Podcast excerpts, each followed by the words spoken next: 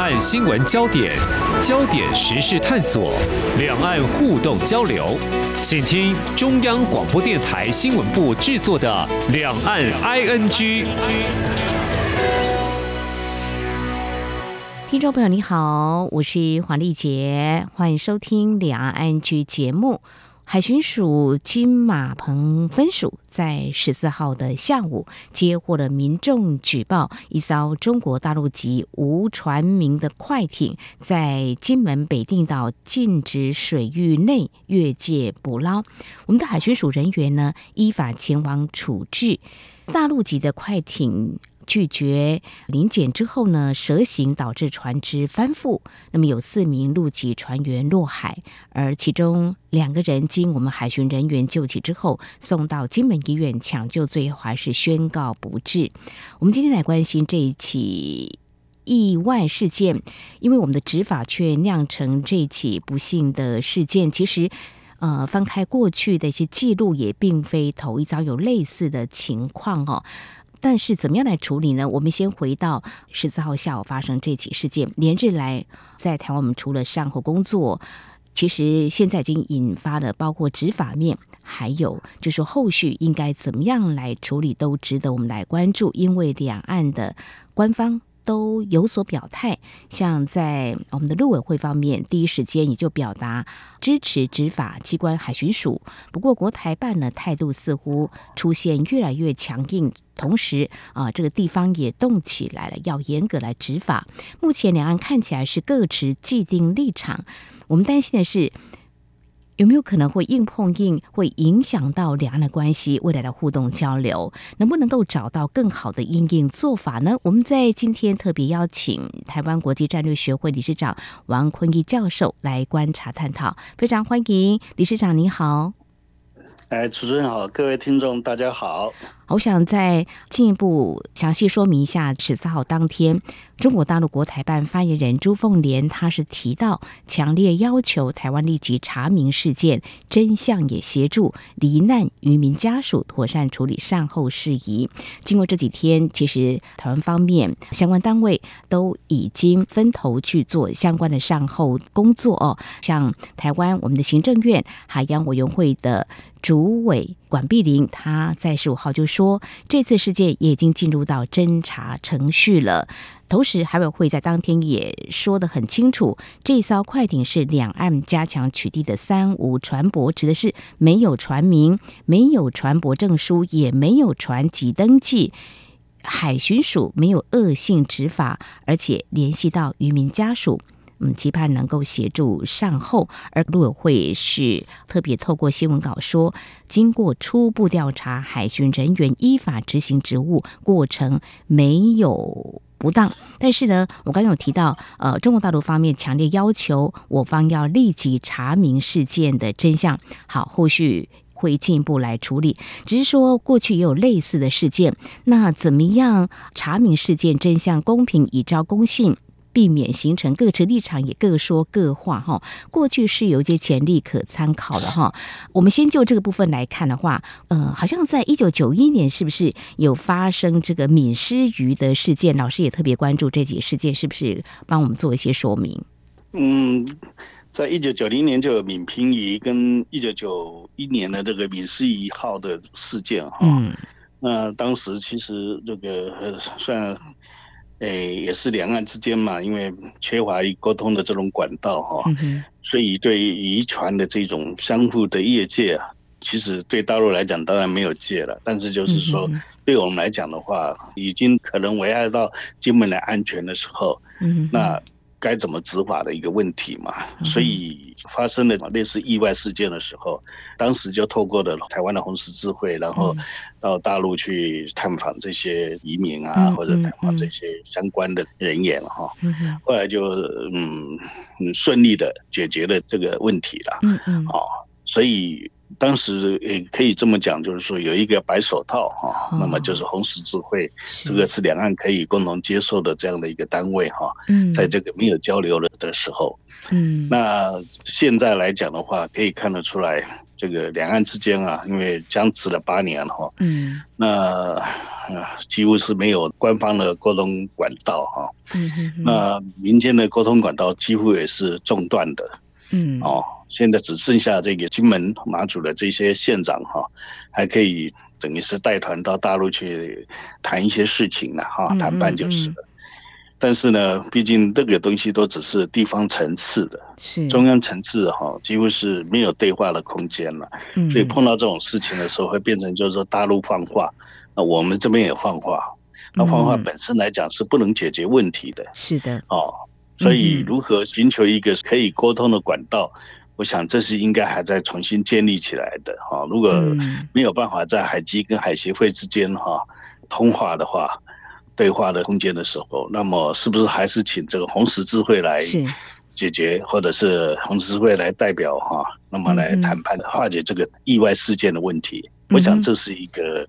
嗯，可以重新再思考的问题吧。是，好，非常谢谢教授，您唤起大家的一些记忆哦，那么也给了我们政府一些建议哦。的确，目前两岸的官方没有办法有正式对话的这样机会哈。那我们透过民间，或许可以来做个圆满的解决。我们知道现在金门的红十字会也已经动起来了，我们希望能够嗯，把过去的经验呢，能够解决的这种方式呢，我们来做一些参考来顺利解决。其实，在二零零四年，当时也有一起事件，就海巡人员被中国大陆渔民挟持到福建的事件。当时的海协会跟我方的海基会呢，协商大门也是关起来的哈，也是透过由民间组织跟人士来做一些处理。我想这也是一个比较转圜的一个方式哦。不过刚才老师有提到一个重点，接下来我们要来探讨，就是说，呃，到底有没有越界捕鱼，你刚刚有提到中国大陆认为没有这个界，没有界限呐，哈，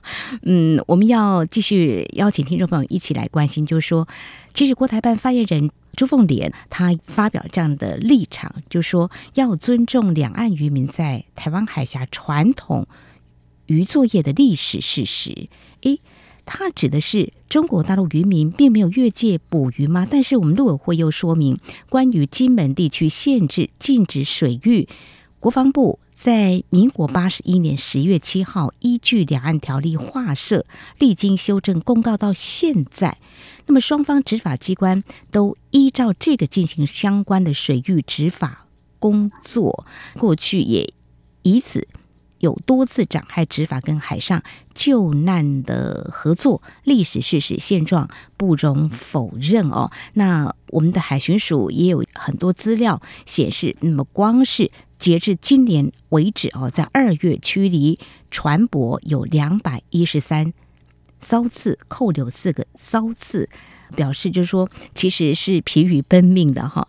老师，你会怎么样来看中国大陆的态度？没有借。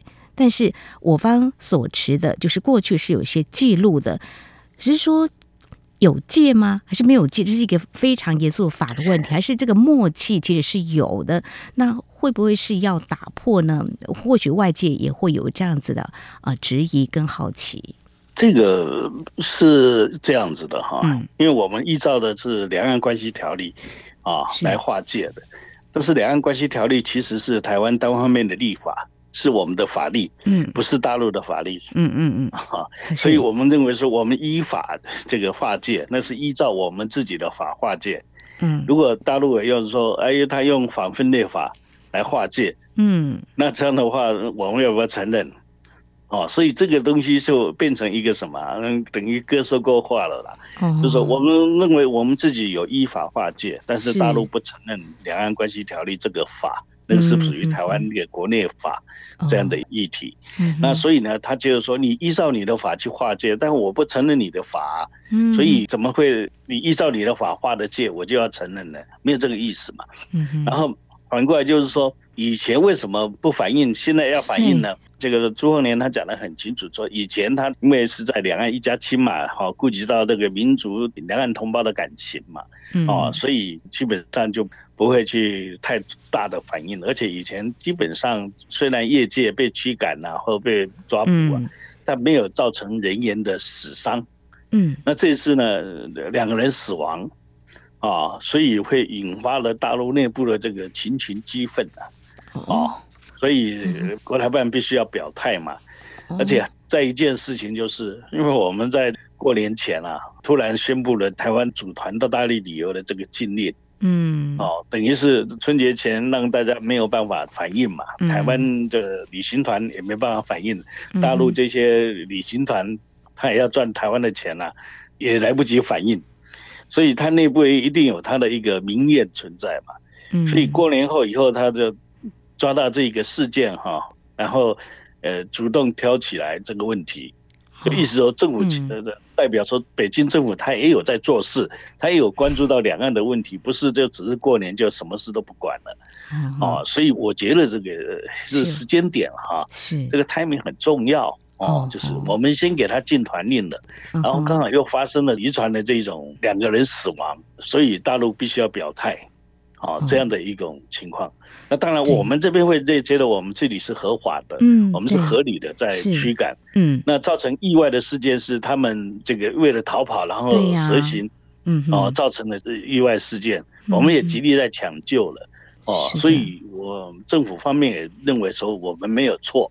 嗯。啊，只是不管有没有错，因为既然已经造成死亡了嘛，嗯，那呃亡羊补牢哦，怎么样去补偿移民的生命财产的损失？我想应该是人道主义上来考虑是应该的啦。嗯哼，哦，但是我们也可以看得出来，就是说虽然如此，但是我们这边政府的语调哈，嗯，呃，陆委会啦哈讲法或者海委会讲法，基本上都还算呃低调。平和啦，没有刻意去升高两岸的这种危机和冲突的那种意识。当然的，大陆也宣布了这个像类似这种，呃，大陆海警船要在金马巡逻就是了哈。既然你海巡要巡嘛，他海警也要来巡。嗯，但是还好，他讲的，他宣布的是福建的这个海警，海警局对。哎，这个福建省的，它不是中国的整个，呃，大陆像你看的，他们派遣海警船哈到钓鱼台去，那是属于国家的海警团。嗯，我们海巡署当然都属于国家的，因为我们太小了啦。哦，但他们因为呃国家大，所以他的省份也多，是属于福建省，它等于把地方化了。福建省海警到金门、马祖来。巡逻，嗯啊，只要他不越过中线的话，大概，嗯，以海警来讲的话，大概不会去越过中线了，因为这个是属于解放军的事情嘛。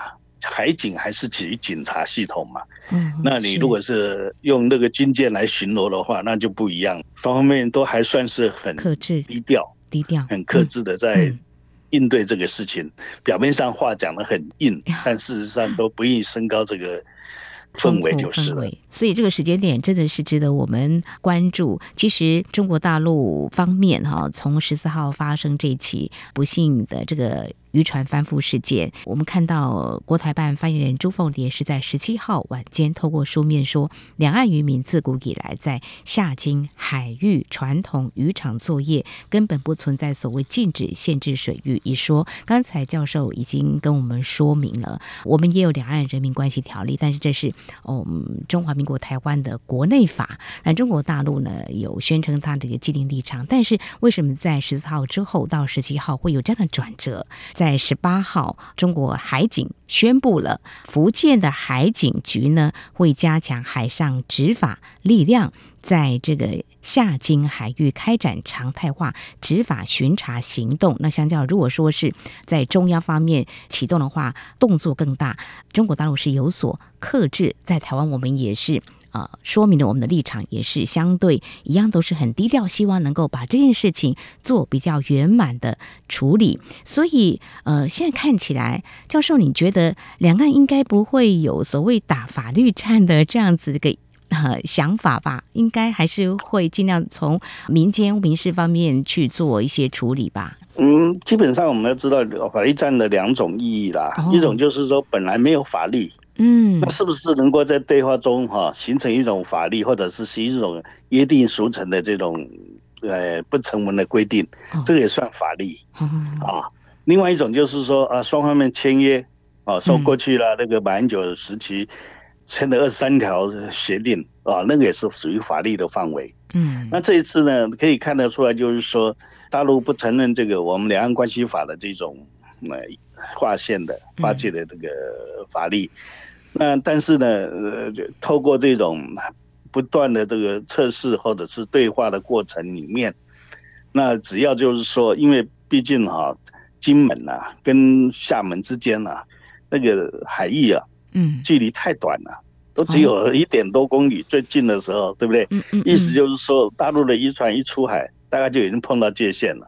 嗯。哦，但是那些个地方都属于那个近海渔民的打鱼的地方。嗯，以前嘛，大概没有这个划线的时候哈，大家就睁一眼闭一眼 啊，哦，大陆也睁一眼闭一眼嘛，反正我们这边立委讲过了，这个这个大陆都是睁一眼闭一眼啊，对啊，可是当我们开始认真的去执法以后，发觉他们也不能睁一眼闭一眼了，哦，所以这是一个问题。那这样的一个情况下，那我们是不是能够慢慢形成一种所谓约定俗成的这种法律？嗯啊，如果说这种界限，嗯，像以前我们讲说，我们认为有中线，那大陆认为二二年的八月份的今年以后打破这个中线，那变成就是说很难去界定它到底是不是一种法力了，啊，但是如果嗯，它能够回到一个。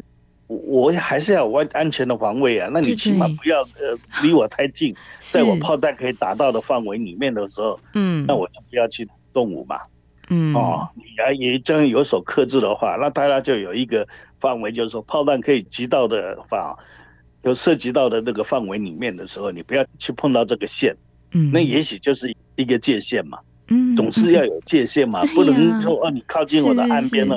我还不能打击你，那不可能嘛。但是我相信，就是大陆海警团在巡逻的时候，他也不可能呃靠到我们的沙岸来嘛，因为我们的呃战略里面就是探案决战嘛。你已经到我探案了，我当然要跟你决战了。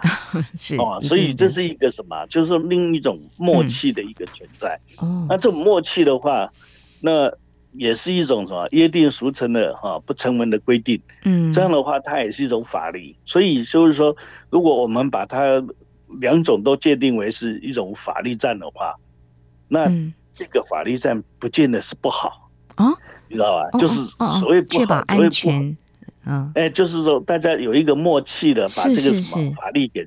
确立下来，啊，那这个是在测试的范围里面，既然没有办法对话，没有办法坐下来谈判，然后来签约的时候，嗯，那就用这种相互测试的方式，在底线范围里面，我们意意思就是说，啊，大陆对台独画红线，那我们在现在在海岸线也画一个红线，红线，嗯，哎，对，这个红线基本上就是说，你不要靠近，好好，不能靠近到我的滩岸，哦，这样子一个前提，同样的。我的执法也不要踏入你的滩岸，那这样的话，大家就慢慢慢慢形成一种那个默契了。嗯，那这个也是一种法律战嘛，因为战争本身也就是一种测试嘛。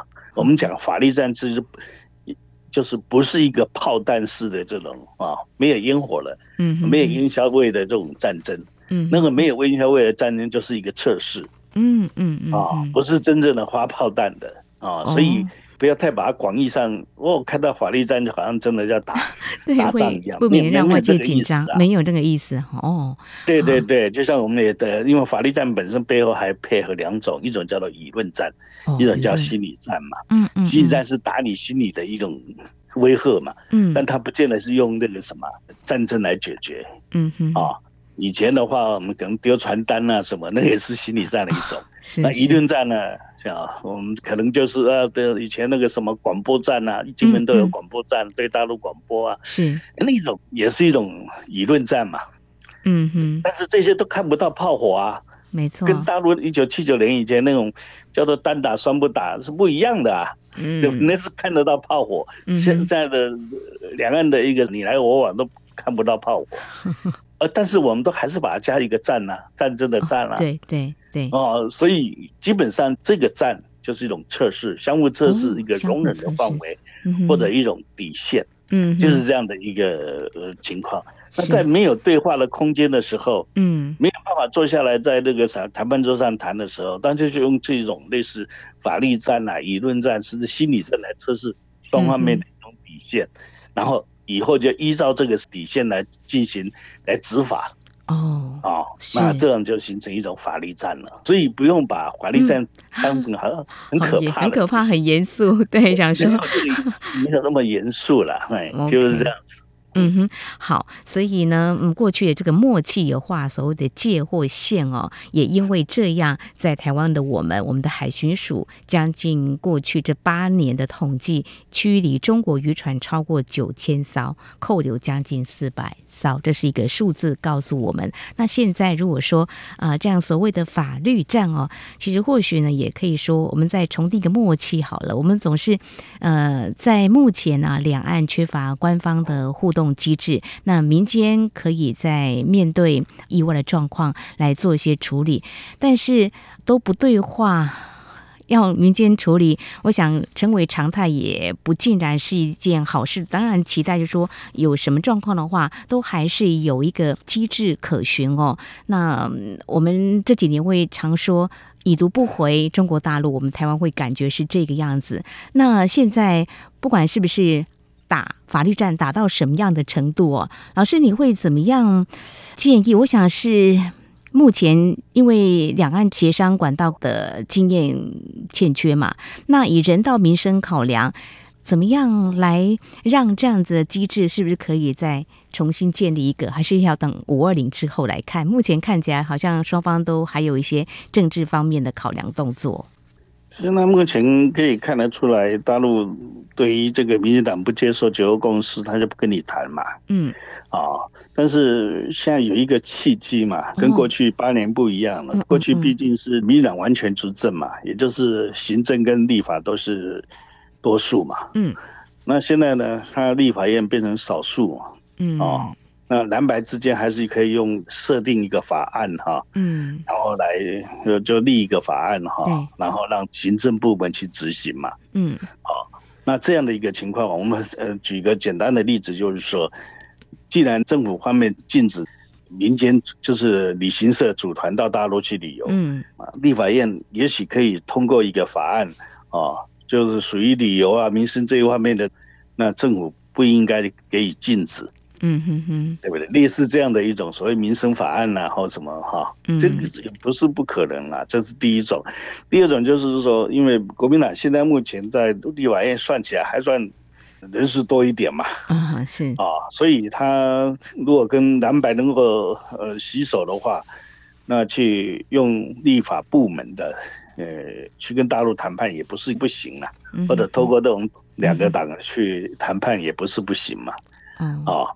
所以基本上就是看民进党政府未来，特别是赖政府在这个少数这个政府之下，哈，嗯，他有没有那种雅量，哈，去让既然这个执政者不能走的话，那让在野党去打这个通路，哦，有没有办法？我们讲就是说，政府是不是愿意接受？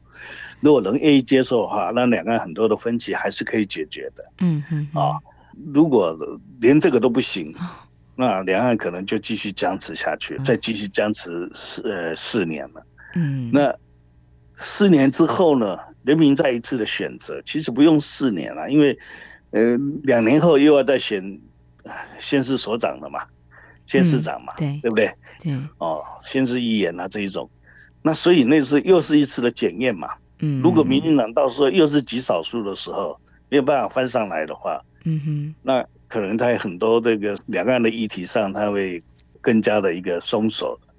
哦，我们从这一次可以看得出来，你俩都现在还是不管怎么样，我还是蔡英文执政嘛，哦，但是可以看得出来，他都没有很强硬的去对抗这件事情。因为虽然在理上面哈，我们是依法执那个什么执行这个执法，对，嗯哼。基本上在法上我们是对的，但在理上我们还是亏了一点嘛，因为你造成人的死亡了嘛。